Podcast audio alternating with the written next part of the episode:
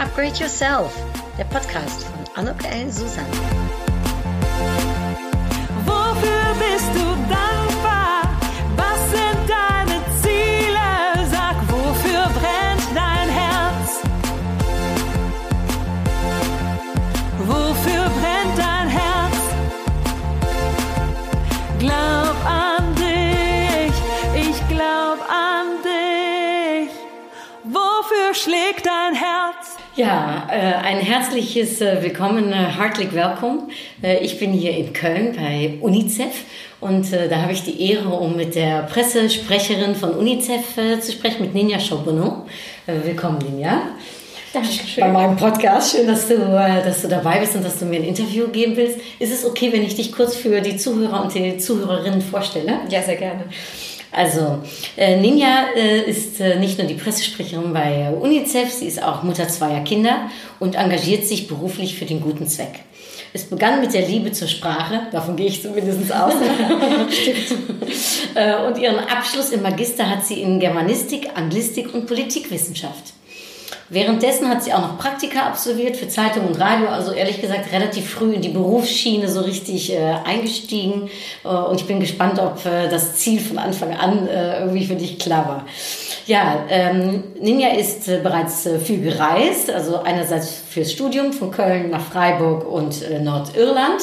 Mhm. wunderschöne Natur meines Erachtens dort. Dann ähm, ein PR-Volontariat in München und du bist äh, jetzt beruflicher Art in Kenia vier Wochen gewesen, du warst Lib im Libanon, in Syrien. Das sind natürlich ganz andere äh, ähm, ja, Orte, äh, um zu sein. Und ja, beruflicher äh, Natur. Ich bin gespannt. Da äh, möchte ich gleich auf jeden Fall was äh, von deinen Eindrücken hören. Ja, sie ist auch eine Kölsche Mädchen. Äh, ihr hört, ich bin schon wieder in Köln für ein Interview. Äh, und äh, die Liebe zum Rheinland, die brachte dich dann zurück zu einer Pressestelle im Landschaftsverband Rheinland. Und jetzt seit elf Jahren bist du bei UNICEF und seit 2012 Pressesprecherin. Ähm, und trotz deines vollen Kalenders schaffst du es auch noch Zeit zu finden, wenn ich es richtig habe, um zu joggen. Und ich weiß nicht, ob du auch Marathon läufst äh, und deinen Ausgleich da findest und ob da überhaupt Zeit für ist. Ich bin sehr gespannt über deine äh, Reisen und äh, auch äh, in den letzten Jahren, wie gesagt, in den Krisengebieten zu sprechen. Ja, ähm, Du sprichst äh, äh, die Sprache, sage ich jetzt mal, der Wörter, da wo ich vier Sprachen zwar spreche und keine einzige richtige, würde ich gerne fragen, ja, um damit anzufangen. Was begeistert dich an Sprache, also an, an, an Literatur?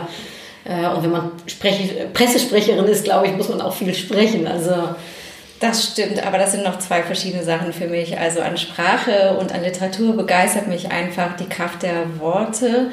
Und äh, ich liebe das total, in andere Welten abzutauchen, aber ich mag auch gerne, wenn man dabei dann ins Nachdenken kommt. Also wenn ich ähm, etwas lese, wo ich das Gefühl habe, das bringt mich irgendwie ein Stück weiter. Also ich bin jetzt nicht so der äh, Fachliteraturleser, mhm. muss ich ähm, gestehen, zumindest nicht privat. Ähm, privat lese ich lieber äh, Romane, die mich irgendwie begeistern, wo ich das Gefühl habe, dass sie mich weiterbringen. Kannst du, ein, kannst du ein Beispiel nennen, eins, was du den Hörern und Hörerinnen hier empfehlen würdest? Oh, äh, ich packe das dann in die Show Notes auch. Ach, jetzt gerade lese ich äh, ein Buch von Julie C., die mag ich sehr gerne als Schriftstellerin und ähm, meine Magisterarbeit habe ich zum Beispiel über äh, Ingeborg Bachmann geschrieben, eine hervorragende Schriftstellerin, ähm, die leider sehr jung gestorben ist, aber immer noch ganz tolle Bücher, die kann ich auch nach wie vor sehr empfehlen.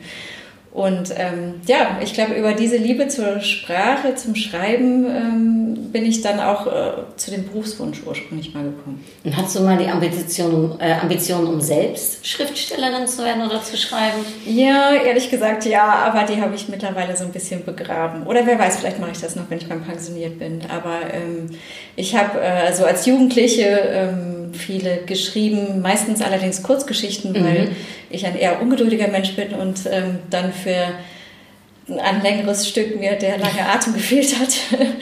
Aber ähm, genau, das war auch äh, etwas, was mich schon immer begeistert hat und was mir immer noch äh, Riesenspaß macht zu schreiben. Ähm, das mache ich ja in meinem Beruf jetzt eben sehr viel äh, und das mache ich privat dann auch noch, aber jetzt in einer anderen Form, was ich zum Beispiel sehr unregelmäßig schreibe, ist so eine Art ähm, Tagebuch für meine Kinder, wo ich ihnen erzähle, äh, wie sie jetzt gerade aufwachsen. Oh, wie schön ist das denn?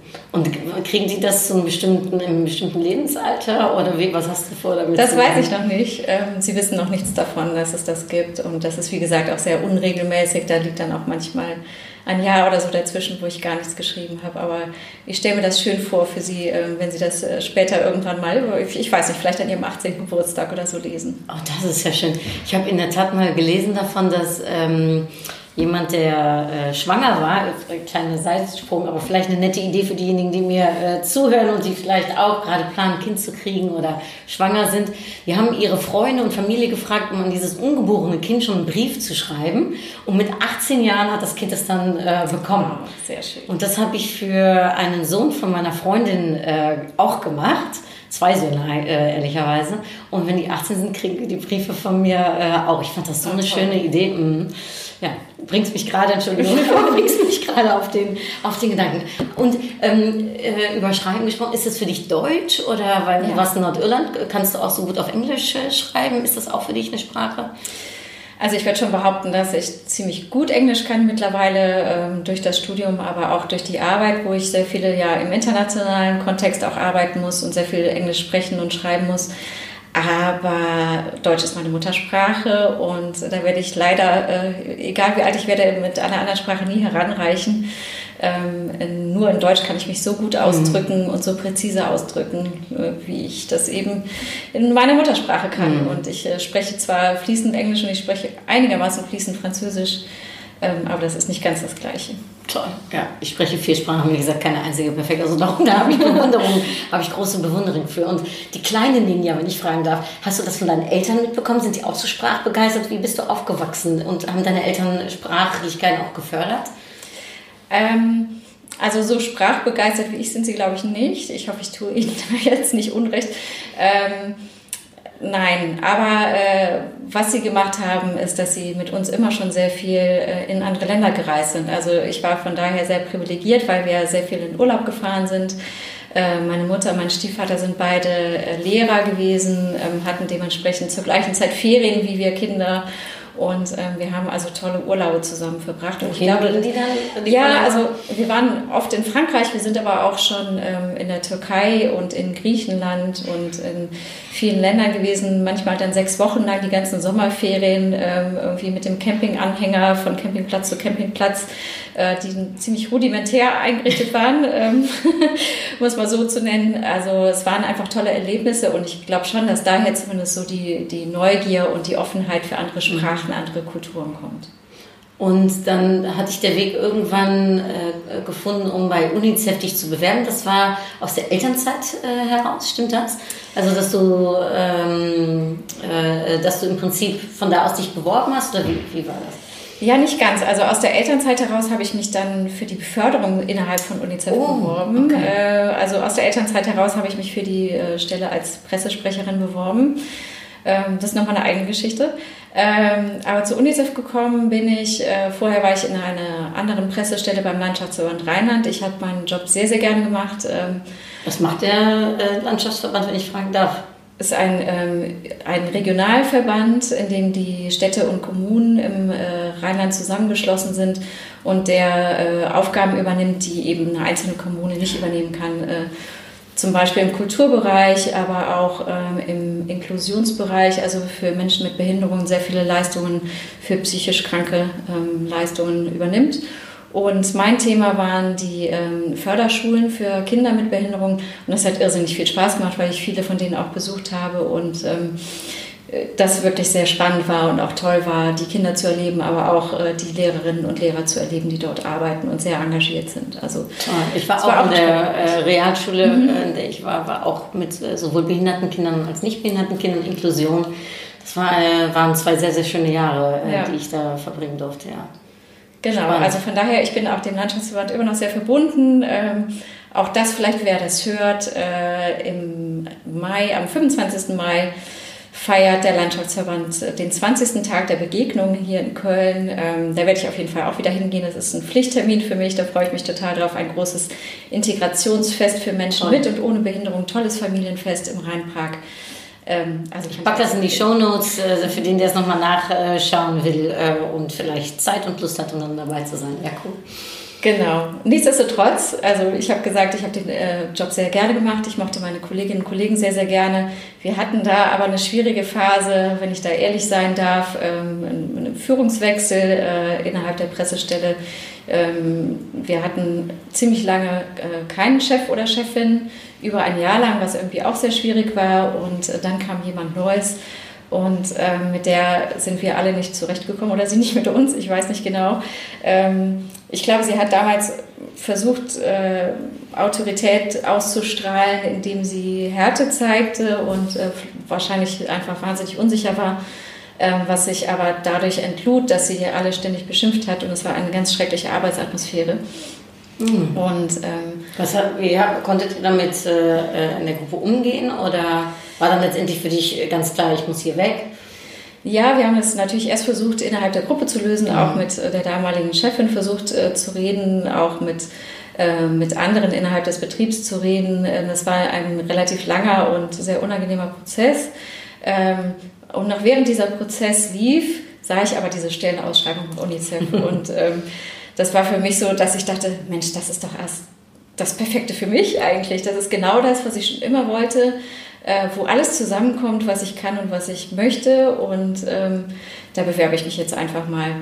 Äh, übrigens, die, die damalige Chefin, die wurde danach äh, ich glaube, sie war noch in der Probezeit. Die Probezeit wurde auch nicht verlängert. Also mhm. das war dann, ähm, dieses Thema war dann eigentlich äh, gelöst in dem Sinne. Und, ähm, aber ich hatte dann mich einfach in die neue Stelle verliebt und äh, das große Glück gehabt, dass ich sie unter mehreren hundert Bewerbern auch bekommen habe. Wahnsinn. Was, was äh, hat die Stelle beinhaltet? Also was hat dich da so angesprochen? Hast du gedacht, ja, das, das ist es genau? Ja, es war, ähm, ich war irgendwie schon sehr lange Fan von UNICEF, muss ich sagen, äh, schon als Kind. Ich weiß gar nicht mehr, woher das kam oder woher ich die Info hatte, kann ich mich nicht erinnern. Doch witzigerweise habe ich äh, vor kurzem irgendwie noch ein altes Schulheft von mir gefunden aus der Grundschule, wo ich einen Aufsatz über UNICEF geschrieben habe. Also, Ach, nee. ja, ganz lustig. Also, Kannst du das teilen? ja, muss ich nochmal suchen. Ähm, oh, genau. Das fände ich total spannend. genau. Also wenn ich dürfte, würde ich es teilen im Blog, wenn es für dich okay ist. Ja, ich suche mal raus. Und ähm, äh, als ich dann mit der Schule fertig war, habe ich mehrere Bewerbungen geschrieben an UNICEF, aber auch an andere Hilfsorganisationen, weil Entwicklungszusammenarbeit mich sehr interessiert hat und weil ich gedacht habe, das fände ich irgendwie toll, was in dem Bereich zu machen. Wo kommt das her, dass du gerne was mit Entwicklungsbereich machen äh, möchtest? Ich weiß es nicht. Ich kann es dir nicht sagen. Ich glaube, es hat mich einfach interessiert und ähm, schon immer sehr beschäftigt, dass mhm. es irgendwie anderen Menschen, vor allem anderen Kindern nicht so gut geht äh, und äh, dass es eine himmelschreiende Ungerechtigkeit ist, gegen die man was machen möchte und wo ich eben auch was machen wollte. Und auf diese Bewerbungen hin, damals als Jugendliche, habe ich sehr freundliche Briefe bekommen von allen, in denen sinngemäß überall stand, das ist total toll, dass du dich engagieren willst, aber lern doch erstmal was Sinnvolles.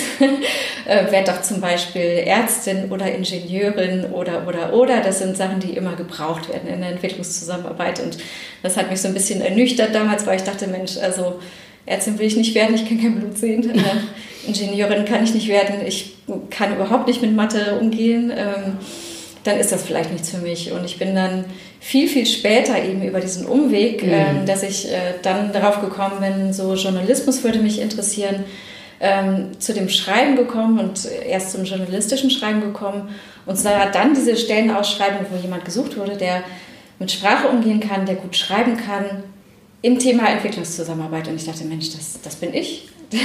also eigentlich, obwohl der Ratschlag entnüchternd war, aber hat er dich letztendlich dann doch äh, über dein Fach äh, sozusagen äh, zur Entwicklungshilfe gebracht. Genau. Ja. Schön. Das hat sich gut gefügt. Aber. Hat sich gut gefügt. Was würdest du heute, jetzt bist du ja selbst im Fach, jetzt käme jemand auf dich zu mit 14, 15, 16, äh, so ähnlich wie du engagiert, würdest du einen ähnlichen Ratschlag geben? Oder was würdest du, was würdest du den jungen Leuten, die gerne was in dem Bereich machen würden, was würdest du denen sagen? Ja, ich glaube, ich würde aus dieser Erfahrung heraus tatsächlich jedem raten, mach das, was du gut kannst, wo dein Herz drin steckt. Ähm, mhm was dich begeistert. Und ähm, vielleicht ist es dann nicht immer der direkte Weg, der dich zu dem Ziel führt, aber ähm, über Umwege kommt man dann trotzdem dahin, wenn man da dran bleibt und an seine Träume glaubt. Ich glaube, das würde ich jedem raten. Mhm. Du weißt ja, dass mein Podcast heißt Podcast an mein jüngeres Ich. Ne? Jetzt, äh, jetzt hast du gerade anderen einen Ratschlag gegeben. Ne? Wenn du jetzt in dich selbst nochmal, äh, als du jung bist, äh, so hinein, was, was würdest du dir mit, ich weiß nicht, 10, 12, 14, 16, kannst du äh, schauen, was würdest du dir für einen Ratschlag geben?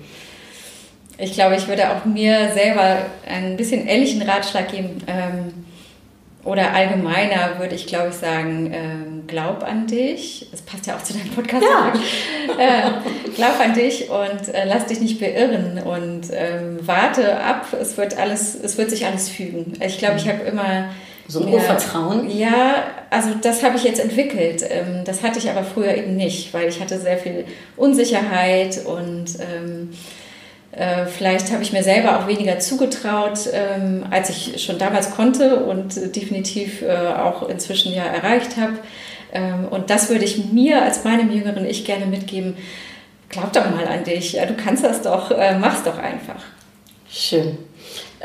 Jetzt glaubst du, hast du an dich geglaubt, weil du sagtest eben andere Geschichte, ne? hast dich beworben auf eine höhere Funktion als Pressesprecherin dann hier bei UNICEF. Ähm, da hast du da den Glauben, den Mut? Wie, was, wie kam es, dass du dann aus, aus der Elternzeit heraus gesagt hast, so, ich, will jetzt, ich will jetzt mehr? Da kam einiges zusammen. Da kam der Glaube und der Mut, aber auch ein Stück weit Wut, ehrlich gesagt, zusammen, weil ähm, das eine Situation war. Ich war in der Elternzeit ähm, zu Hause. Es war meine zweite Elternzeit, also äh, mit dem zweiten Kind. Und ähm, ich habe aber die ganze Zeit äh, den Kontakt gehalten, auch äh, zum Job und zu den Kolleginnen und Kollegen und ähm, habe mich auch darauf gefreut, äh, dann in den Job wieder einzusteigen nach der Elternzeit. Und währenddessen kriegte ich aber dann nur durch einen Zufall mit, ähm, dass eine Stelle ausgeschrieben war für eine Pressesprecherin oder Pressesprecher, ähm, was für mich damals halt dann eben die, logische nächste Entwicklungsstufe gewesen wäre. Und ich war ähm, ehrlich gesagt unheimlich sauer, äh, dass von meinem Arbeitgeber niemand äh, daran gedacht hat, mich zu fragen, ob ich mich da nicht auch bewerben möchte. Ähm, ich habe das dann, wie gesagt, nur durch Zufall von anderen erfahren, dass es diese Stelle gab. Ich habe mich dann einfach trotzdem beworben und ähm, habe mich dann so gut äh, verkauft, glaube ich. Oder nein, ich war einfach so überzeugend dann im, in dem Gespräch, äh, weil es einfach so war. Ich war bereit für den nächsten Schritt und ich war bereit, mehr Verantwortung zu übernehmen und ich hatte Lust darauf, mehr Verantwortung zu übernehmen und ähm, das kam dann sehr gut an und dann habe ich die Stelle bekommen, obwohl ich da noch in der Elternzeit war. Ja, also hat auch was zu tun mit Sichtbarkeit und mit, äh, ne, äh, wie, man sich, wie man sich zeigt nach außen, aber auch vielleicht ein bisschen Schlagfertigkeit. Äh, ja, vielleicht. ja, vielleicht. Und ich glaube, das ist äh, unheimlich schwierig für viele Frauen. Meistens sind es ja nach wie vor die Frauen, die zumindest eine längere Elternzeit nehmen. Ähm, und dann ist oft so dieses aus den Augen, aus dem Sinn Phänomen. Also mhm. zumindest sehe ich das bei vielen Freundinnen oder Bekannten, auch egal in welchem Arbeitsumfeld dass man dann einfach nicht mehr gesehen wird. Und selbst wenn man sich bemüht, dann immer den Kontakt zu halten, man ist dann so ein bisschen abgeschrieben erstmal mhm. als, naja, die ist ja jetzt erstmal äh, Hausfrau und Mutter. Und ähm, da muss man sich dann schon irgendwie nochmal extra strecken und anstrengen, um zu zeigen, okay, aber ich kann das trotzdem. Und jetzt, wo du den Job schon seit äh, mehr als sieben Jahren machst, äh, ist es gut äh, zu kombinieren mit zu Hause, weil ähm, das ist ja auch ein sehr verantwortungsvoller Job, den du, den du hast und wahrscheinlich auch kein unbedingt 9 to 5, äh, kann ich mir so vorstellen. Ja, das ist wohl so. Ähm, ja, man muss schon sagen, es ist eine Herausforderung. Also ich würde lügen, wenn ich sagen würde, klar, das ist alles total easy und sehr gut vereinbar. Ähm, es ist immer wieder ein Riesenspagat, ganz ehrlich. Ähm, mal mehr, mal weniger, weil äh, das in meinem Job schon auch so ist, dass es äh, sehr schwankt. Es gibt Tage und Wochen, die sind unheimlich äh, stressig und ähm, sehr lange Arbeitstage. Es gibt dann auch zwischendurch mal ruhigere Tage. Und oft weiß man das vorher nicht. Ist so ein bisschen das Problem. Es ist nicht immer ganz äh, planbar. Und das kann je nachdem halt schon eine ziemliche Herausforderung sein, das alles unter einen Hut zu bringen. Und es ist dann für mich auch manchmal schwierig, ähm, wenn ich weiß, so ich muss jetzt einfach, egal was jetzt noch ist, ich muss jetzt einfach mhm. Den Computer runterfahren und gehen, weil meine Kinder auf mich warten und äh, ich mich um sie kümmern muss. Ähm, aber gut, dafür kann man ja mittlerweile auch äh, toll mobil arbeiten und äh, kann flexibler sein. Und ich will mich da auch echt nicht beklagen, weil ähm, es auf der anderen Seite großartig ist. Ich muss mich nicht entscheiden zwischen einem tollen Job oder Familie, sondern ich habe beides und das ist wirklich irrsinnig gut. Und was würdest du als Tipp mitgeben für vielleicht äh, Mütter in Führungspositionen, die, die gerne äh, etwas mehr Verantwortung äh, äh haben wollen? Äh, was, wie, wie sie das schaffen oder wie sie es angehen sollen? Ach, ich weiß nicht, ob ich da so gute Ratschläge geben kann. Das muss doch jeder für sich selber finden. Aber also ganz sicher ist das A und O, dass man da ein gutes Netzwerk hat, auf das man sich mhm. verlassen kann. Also dass äh, man schon ähm, weiß und ich habe das Glück, dass ich da ein gutes Netzwerk habe, auch mit meinen Eltern, die zum Beispiel dann immer äh, spontan einspringen ähm, oder dass man äh, eben guckt, dass man an den Partner ähm, das gemeinschaftlich trägt. Ähm, Im Notfall auch mit dem Freundeskreis oder äh, mit ähm, vielen Netzwerken aus Kindergarten mhm. oder Schule, die sich dann neu äh, entwickeln lassen. Ich denke, das ist das A und O, dass man da einfach ein großes ähm, ja, Auffangnetz hat im Zweifelsfall. Cool. Ja, ähm, ich weiß, dass du vor zwei Jahren äh, nach Syrien äh, äh, geflogen bist, um dir das Krisengebiet, ja, um da vor Ort Gespräche zu führen mit Familien, auch mit Kindern. Ähm, äh, bevor wir darauf eingehen, kurze Frage, hast du das deinen Kindern erzählt, äh, dass du ja doch in so ungefährliches Krisengebiet fährst? Nein, erst hinterher. Hm. Ich wollte sie nicht zu sehr beunruhigen. Ähm, weil sie sind zwar selber noch jung im Grundschulalter, aber ähm, selbst im Grundschulalter haben sie schon mitbekommen, dass es einen ganz schrecklichen Krieg gibt in Syrien und äh, ich wollte nicht, dass sie da Angst um mich mhm. haben. Ich habe es ihnen dann hinterher, als ich heil wieder zu Hause war, habe ich es ihnen erzählt und ich habe ihnen auch ein paar Bilder gezeigt, aber mhm. auch nicht, nicht alles. Kannst du kurz erzählen, wie die Reise gewesen ist und was, was es auch mit dir gemacht hat? Ja, das war ähm, schon eine sehr schwierige Reise. Ähm, also auch für mich äh, eine sehr belastende Reise. Es war auf der anderen Seite aber auch sehr schön und ähm, das muss ich, glaube ich, kurz erklären, was daran schön sein kann. Aber ähm, ich hatte mich einfach schon ähm, sehr viele Jahre, eigentlich jetzt seit, seit Beginn des Konflikts in Syrien mit dem Thema beschäftigt, aber eben von hier, von Köln aus beschäftigt oder ähm, ich bin auch in die Nachbarländer gereist äh, und habe dort, also Libanon und äh, Jordanien, und habe dort mit geflüchteten Kindern und geflüchteten Familien gesprochen, die eben auch schon sehr traurige und schreckliche Geschichten erzählt haben. Aber in Syrien war es jetzt natürlich noch mal unmittelbarer. Ähm, wir sind ähm, von äh, Beirut in Libanon auf dem Landweg nach Damaskus gefahren und von cool. Damaskus äh, weiter nach Aleppo und äh, sind dabei noch durch Homs durchgefahren. Also da sind wir wirklich nur durchgefahren, hatten jetzt keine Station, aber das war schon sehr, sehr bedrückend, weil durch Homs zu fahren, wo ähm, ganze Stadtviertel wirklich extrem zerstört sind ähm, und man Minute um Minute einfach äh, durch die Straßen fährt und immer noch nichts anderes sieht als nur äh, Trümmer und zerstörte Häuser. Und in im Osten von Aleppo war es dann sehr ähnlich. Das war natürlich sehr, sehr bedrückend einfach, weil ähm, man kannte die Bilder oder ich kannte die Bilder ja auch aus dem Fernsehen natürlich äh, oder mhm. von Berichten der UNICEF-Kollegen vor Ort.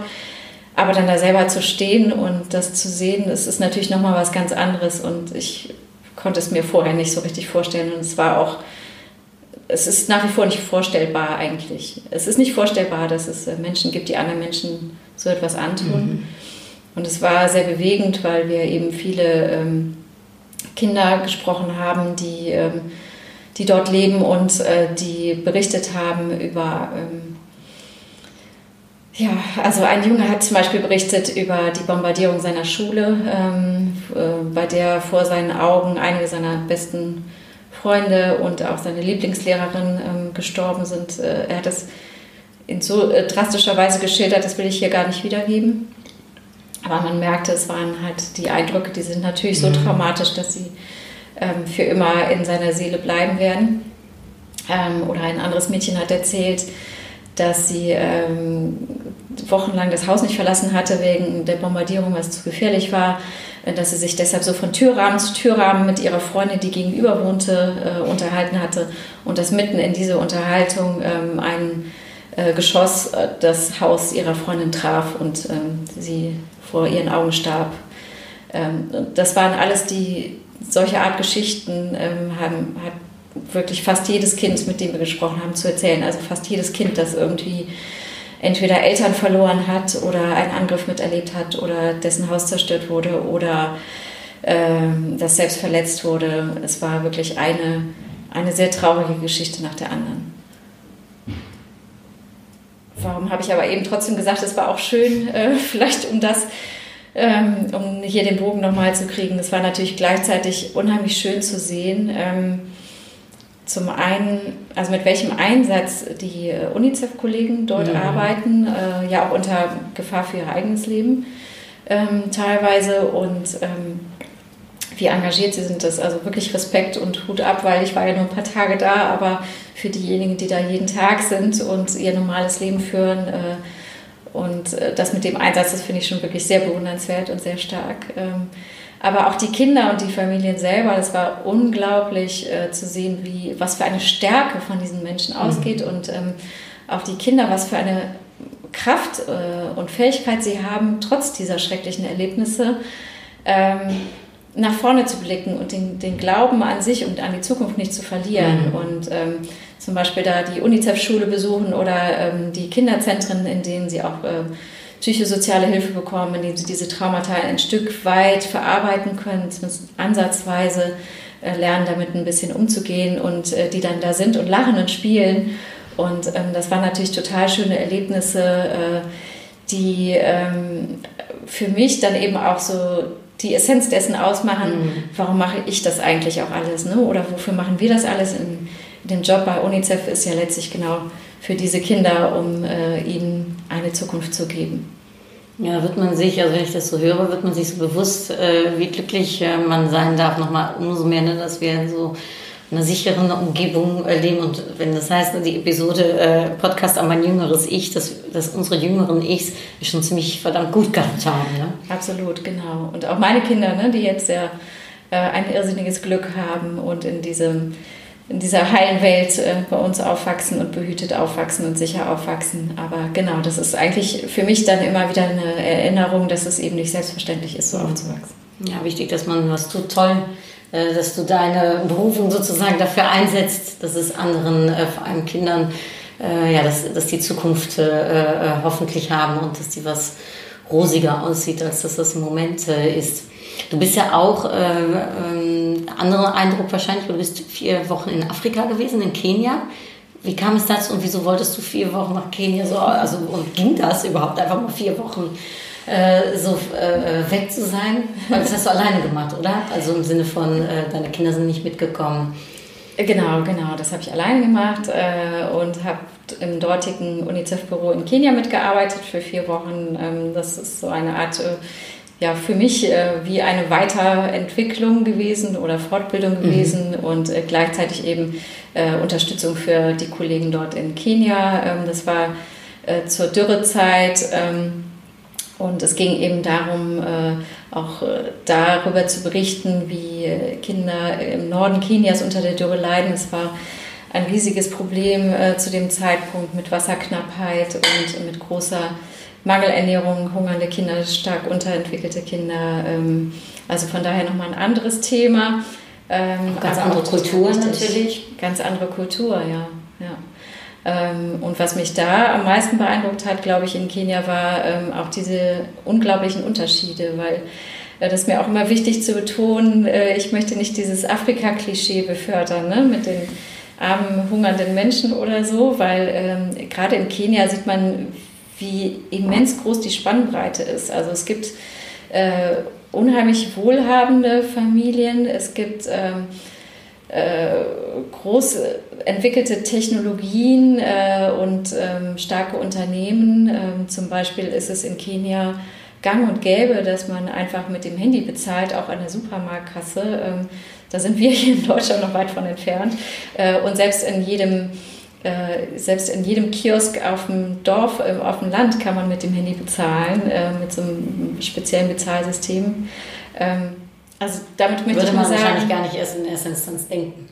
Nee, eben, genau. Das ist mir halt wichtig zu sagen. Also es gibt nicht dieses Klischee von nur äh, alles ist äh, schlecht oder mhm. so, sondern es gibt wahnsinnig tolle Innovationen und ähm, sehr interessante Entwicklungen, auch positive Entwicklungen und ähm, gleichzeitig sind die Gegensätze halt immens groß, weil mhm. ähm, in Nairobi, der Hauptstadt, äh, gibt es eben die, die tollen Viertel und tollen Häuser und modernste Hochhäuser und man geht um eine Ecke und steht mitten im Slum, äh, wirklich, wo es noch nicht mal äh, Abwasser oder sauberes Trinkwasser gibt, äh, eine abenteuerlichste Stromkonstruktion, äh, die sehr gefährlich aussieht. Ähm, und man sofort mit den Knöcheln im Schlamm steht. Also, und das sind diese Gegensätze, die in dem Land herrschen. Und ähm, Genau, also das ist eben die große Herausforderung, ähm, dass die ärmsten Familien nicht abgehängt werden. Hm.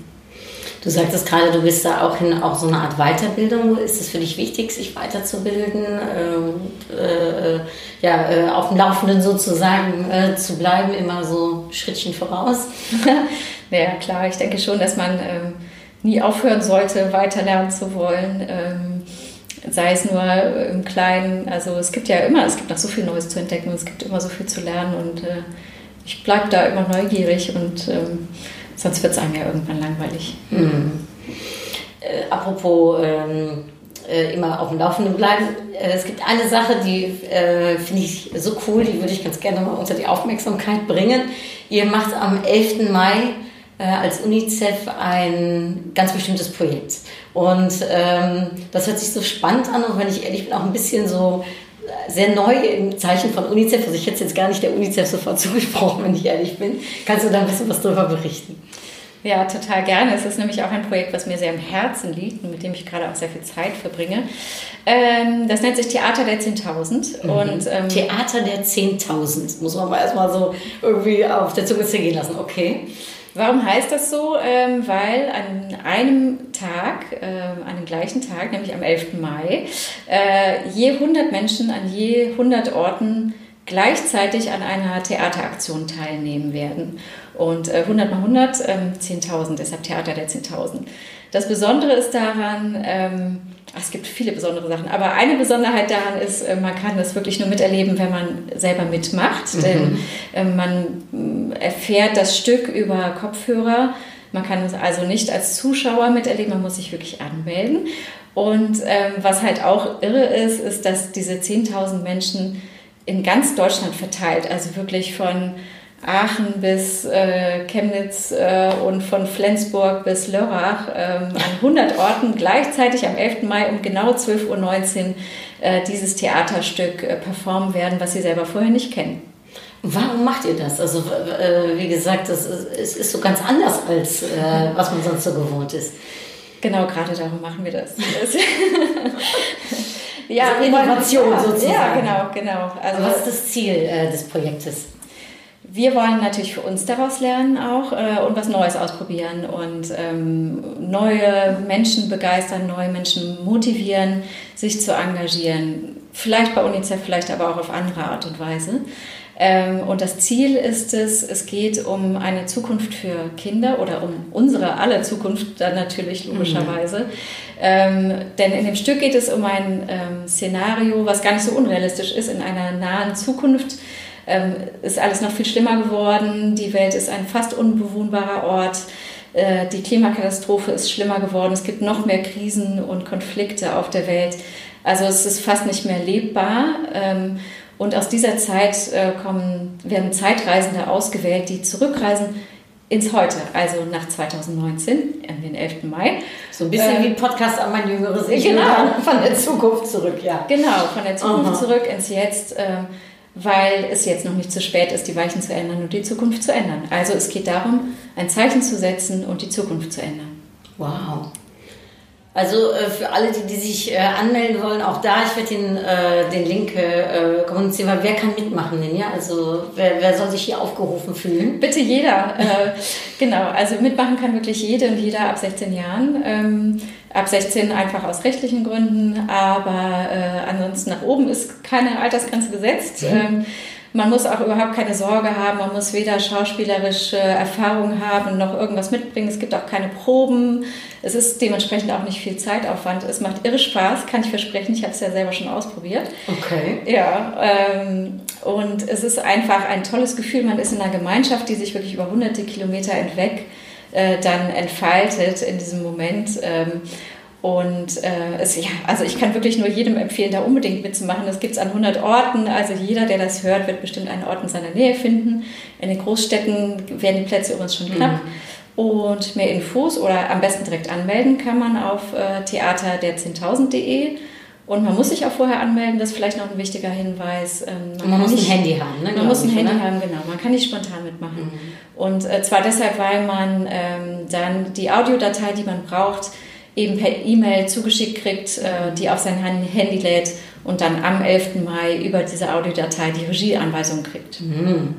Und äh, für diejenigen, also ich bin leider am 11. Mai äh, in Wien und somit kann ich leider nicht dabei sein, aber ich würde es natürlich sehr gerne verfolgen äh, wollen. Kann ich das 11. Mai? Kann ich irgendwas sehen oder kann ich vielleicht ja, äh, darüber lesen im Nachhinein? Äh, werdet ihr darüber berichten? Ja, wir werden natürlich selber darüber berichten auf unseren Social Media Kanälen äh, und hoffen natürlich auch auf äh, Berichterstattung in den Medien. Ähm, man kann natürlich auch trotzdem spontan hingehen äh, und bei der Aktion zugucken, mhm. aber wirklich das volle Erlebnis kriegt man äh, eben nur, wenn man selber wenn man wirklich mitmacht. mitmacht ja. Ja, ich bin super gespannt. Äh, ich hoffe, du berichtest mir äh, im Nachhinein ja, und bin gespannt, ob sich ein oder andere, der das jetzt hier hört, angesprochen fühlt, hoffentlich, um, äh, um mitzumachen. Und ähm, ja, von der Zukunft sozusagen zurück ne, ins Hier, äh, vielleicht von äh, der Gegenwart ins Jetzt. Was würde denn äh, die kleine Ninja, die vielleicht so der Glaube an sich selbst damals fehlte, was würde die sagen, wenn sie die heutige Ninja sehen würde? Ich hoffe, sie wäre stolz auf mich und auf sich selbst. Nein, ähm, ja, also ich glaube, ich habe ja eigentlich das erreicht, was ich erreichen wollte. Da geht natürlich immer noch was. Ähm, Hast du noch was so? vor Augen, wo du sagst, da, da, da soll noch die Reise hingehen? Ja, Reise ist schon das Stichwort. Ich habe viele Reisen vor, die ich gerne machen möchte. Und ähm, ach, es gibt noch viele Sachen, die ich gerne erleben möchte. Und ja, vielleicht wird es ja doch noch irgendwann was mit dem eigenen Buch, wer weiß. Mhm. Ja, da wünsche ich dir, äh, da wünsche ich dir natürlich auf jeden Fall ganz viel äh, Erfolg. Und ich werde auf jeden Fall äh, eine Leserin äh, sein, wenn es denn äh, rauskommt unter deinem Namen, nicht unter einem Synonym, wer weiß. Zum Abschluss darf ich dir ein paar Fragen stellen, ähm, äh, die ich dir kurz und knapp stelle und die du mir vielleicht kurz und knapp beantworten könntest. Klar. Hast du ein Lebensmotto, eins, das dich so begleitet? Oh je. Äh, das Motto, was mich im Moment begleitet, ist, irgendwas ist immer. Aber das ist jetzt nicht wirklich, nicht wirklich ein positives, motivierendes Motto. Das spiegelt mehr so meinen Alltag wieder. Ja, aber irgendwas ist immer bedeutet also auch Action und es geht auch immer weiter. Genau. Ja. Ähm, mein Podcast, wie du weißt, heißt ja Upgrade Yourself, glaub an dich. Ähm, mit dem Upgrade, ja, was bedeutet für dich ein Upgrade? Hm, Upgrade heißt, ja, ich fange vielleicht damit an, was es nicht heißt. Also mhm. ich möchte nicht oder ich verstehe das nicht für mich als äh, ich bin eine kaputte Version und muss bitte neu gemacht mhm. werden. Ähm, aber, das verstehe ich auch zum Glück nicht so, dass immer. Ich weiß, genau, ja, ja. ähm, aber äh, das heißt für mich, ähm, ja, nicht stehen bleiben mhm. und sich weiterentwickeln und äh, nach vorne gucken. Schön. Was war dein größter Erfolg bis jetzt? Ach, äh, ich hoffe, das hört sich nicht kitschig an, aber meine Kinder, ähm, obwohl ich Schön. da ja nicht äh, sagen kann, ähm, dass ich da äh, die alleine geschaffen habe oder dass es mein äh, alleiniger Anteil ist. Aber ich äh, bin wahnsinnig stolz auf meine Kinder und äh, wie sie sind und ähm, wie sie geworden sind. Ich glaube, da habe ich schon auch ein bisschen Anteil dran. und auf meinen Job bin ich auch stolz und dass ich den gut mache. Schön. Äh, wen bewunderst du?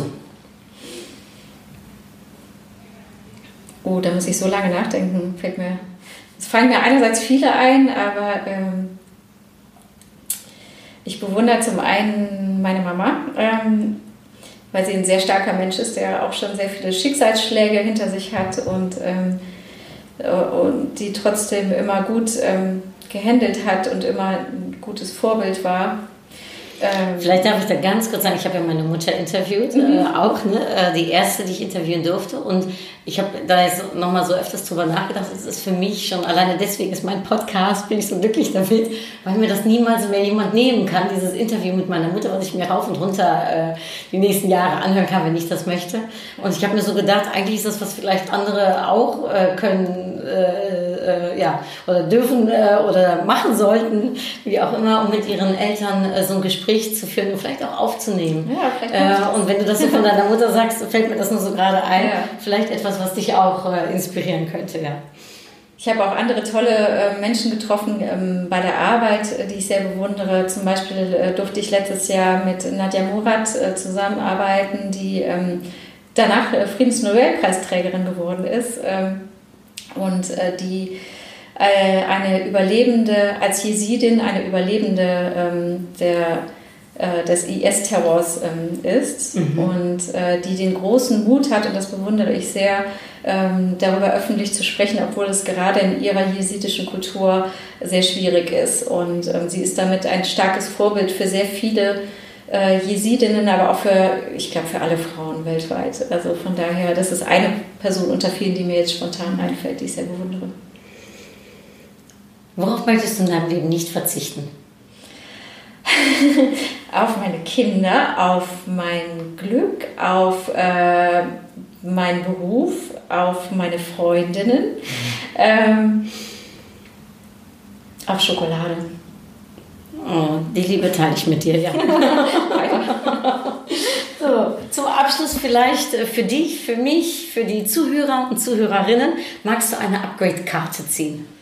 Eine Karte mit einem Wort drauf. Hier aus der Mitte. Okay, ich lese es vor, da steht Wandlung drauf. Hm. Hast du direkt was, wenn du das so liest, äh, was bei dir, was so bei dir aufkommt? Ähm, auf dem Bild muss man sagen von der Karte, das ist, äh, sieht so ein Engel mit ähm, Regenbogenfarben. Mhm. Erinnert mich ein bisschen an Schmetterling. Also ich denke dabei so an die Raupe, die zum Schmetterling wird. Aber so im, in unserem Kontext hier von dem Gespräch äh, würde ich sagen, vielleicht passt es eher zu dem stetigen Wandel. Denn nur wenn man sich wandelt und ändert, bleibt man sich treu.